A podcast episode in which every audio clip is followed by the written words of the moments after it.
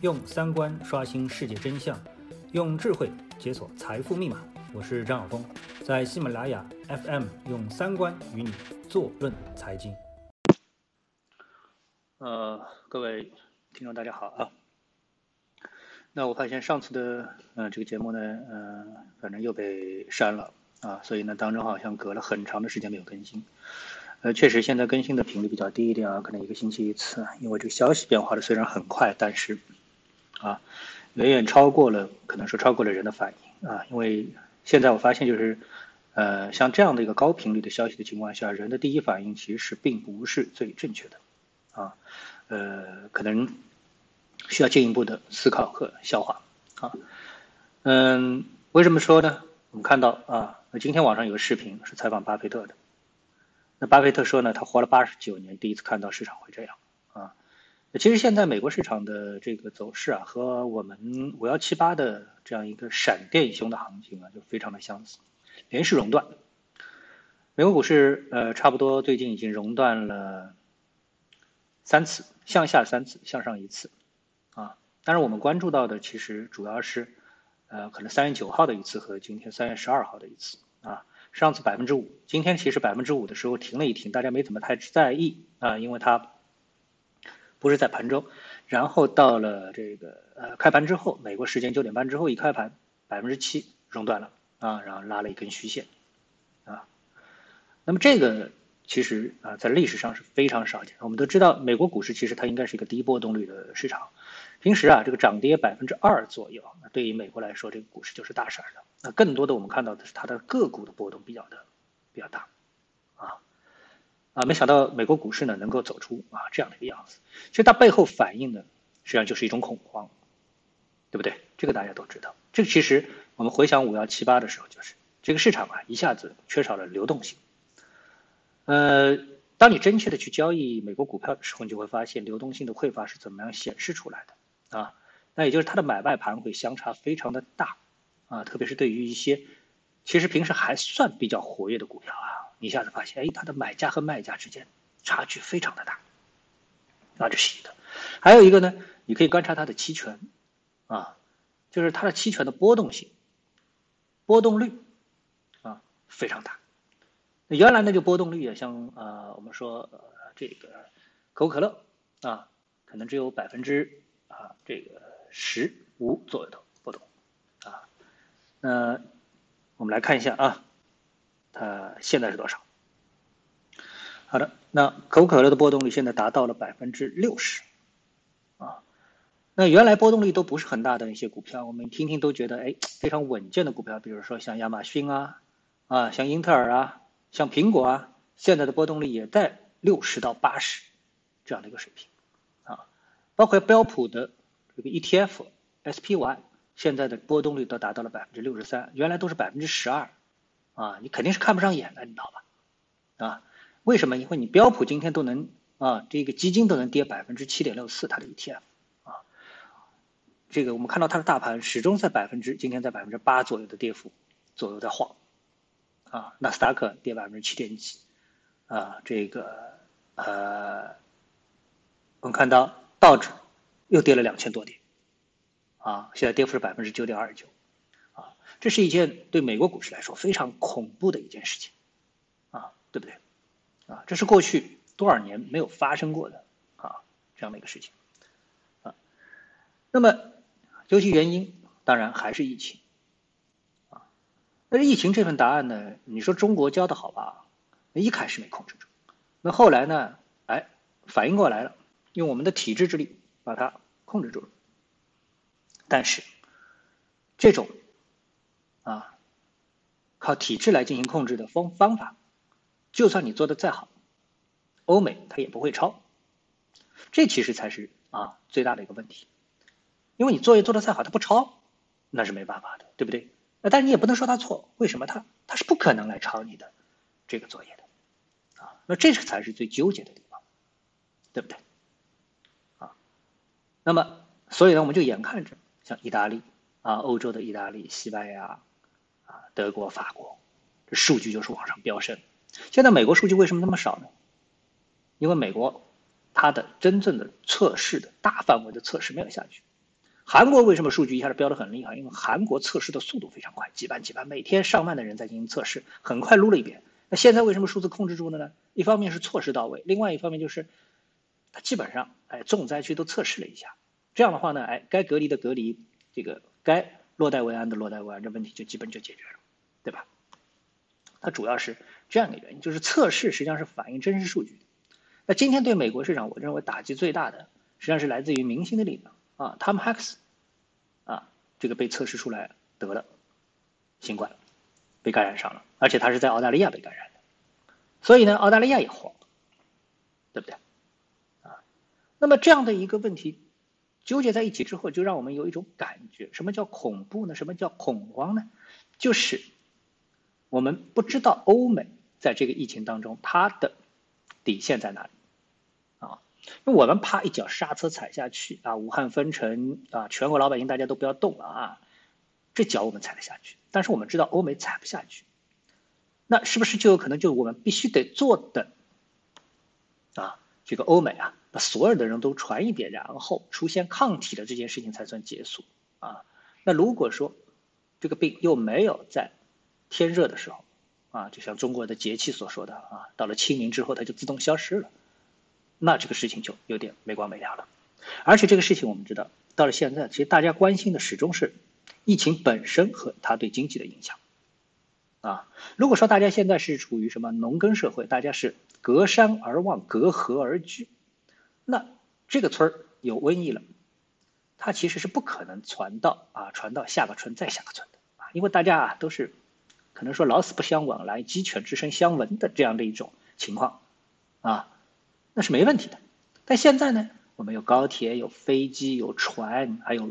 就游轮啊，大家闷在一起啊，所以你要想隔绝是不可能的，不仅说你从这个主观上不想，你被这个被动了，客观上你也不想啊。那我们为什么要这么快解决疫情？当然，一方面我们是为了拯救生命啊，这么一个死亡率很高的疫情，我们当然要控制住，对不对？另外一方面，我们也是希望啊，我们控制住之后。啊，能够继续和全世界保持一个贸易的畅通，啊，对不对？就是等于别人把我们的门关上了，哎，我们得证明我们的门是可以打开的。但问题来了，当我们把门打开之后，发现邻居不行，全球的邻居都不行，他们把他们的门要关上了，啊，所以最后达成了一个结果，一个效果就是我们怎么操作？啊，我们现在整个的世界。基本上大家预期当中的是停摆了，啊，停摆了，贸易将中断。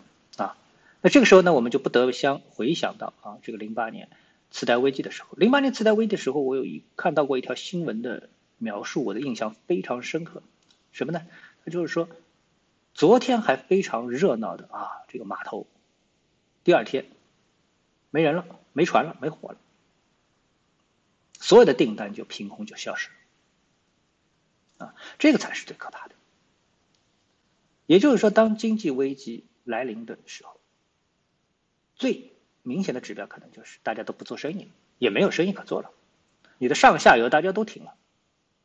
那么，这种是在经济危机、次贷危机的时候，因为金融出现了问题之后导致的经济停摆。这次是因为瘟疫导致的，啊，这种停摆。欧美想避免，我们也想避免。我们现在是要启动，那么，但当我们要启动的时候，其实是我们需要重新和全世界再建立起贸易上的一个沟通。这个时候是发现我们的邻居不行啊，他是有点自顾不暇啊，是完全的自顾不暇，不是有一点啊。那么这个时候我们能推导出什么呢？最后发现啊，自力更生，艰苦奋斗。只能完完全全依靠我们中国人自己了，啊，我们中国人最强大的东西是什么？内需。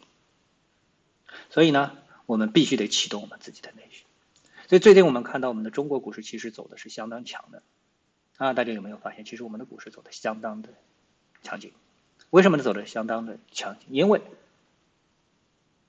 我们不得不走强，因为我们得靠自己。啊，今天很多人都发现了，就是在这个市场上所谓的避险资产啊，比如说黄金啊，比如说呃原油当然不谈了，原油今天又是暴跌啊。我们来看一看外盘的黄金，还真不容易找。那么今天的黄金呢，也是大幅的这个下跌，啊，居然找不到黄金。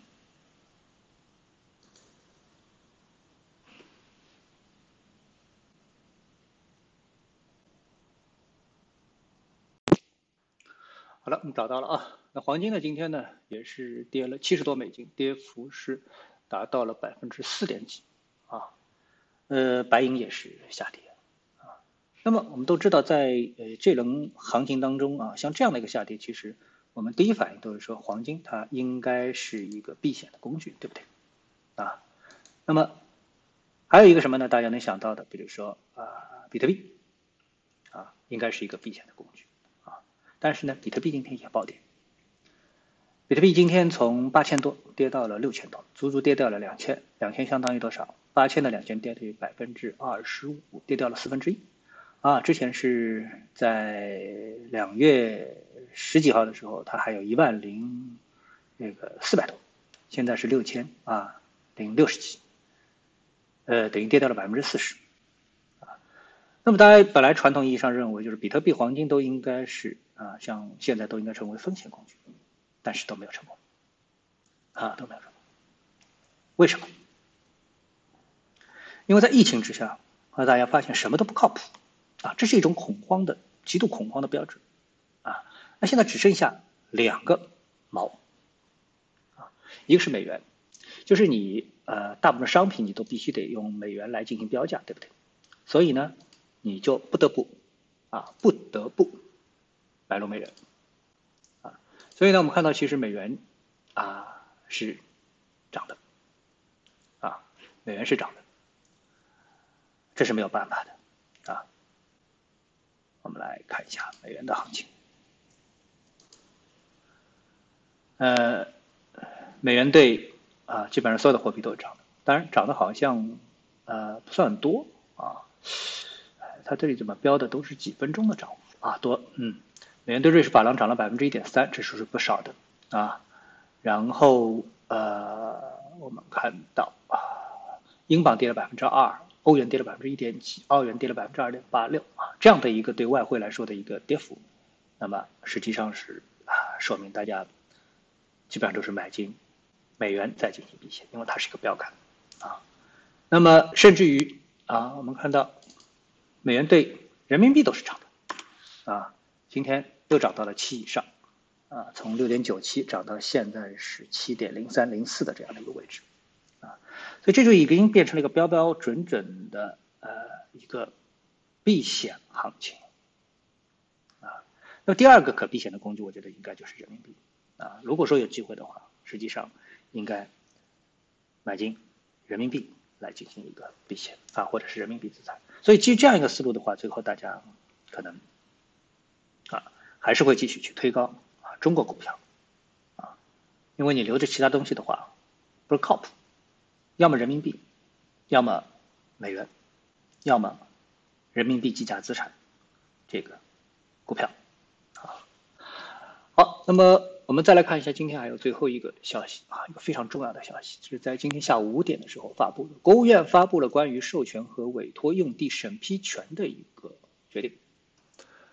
那么决定要求将国务院可以授权的永久的基本农田以外的，不是指农田啊，是农田以外的农用地。啊，转为建设用地的审批事项授权给各省、自治区、直辖市人民政府批准。试点将永久基本农田转为建设用地和国务院批准土地征收审批事项委托部分省、自治区、直辖市人民政府批准。什么概念？你想想这是什么概念？啊，这说明就是我们进入到了。改革开放的快速通道，啊，把权力下放给各级政府，你们没钱了，你们卖地吧。这个消息其实对呃整个中国的经济来说影响是非常大的啊，它应该单独开一个话题啊，呃，但我今天就索性就说了，大家都知道这样的一个疫情，然后经济停摆，对地方政府的财政打击非常大。我们都知道中国的地方财政主要都是靠土地财政啊，卖地。然后让房地产公司造楼，造了楼之后卖给老百姓，啊，是通过这样的一个循环。那么所有的经济活动的一个停摆之后，啊，老百姓的消费能力受到了抑制之后，那对于目前的高房价来说，那它肯定是一个副作用。继续维持着高高房价，OK，没问题，你维持着。但维持着如果没有人入手入市的话，啊，大家不去买房子的话，那就是有行无市。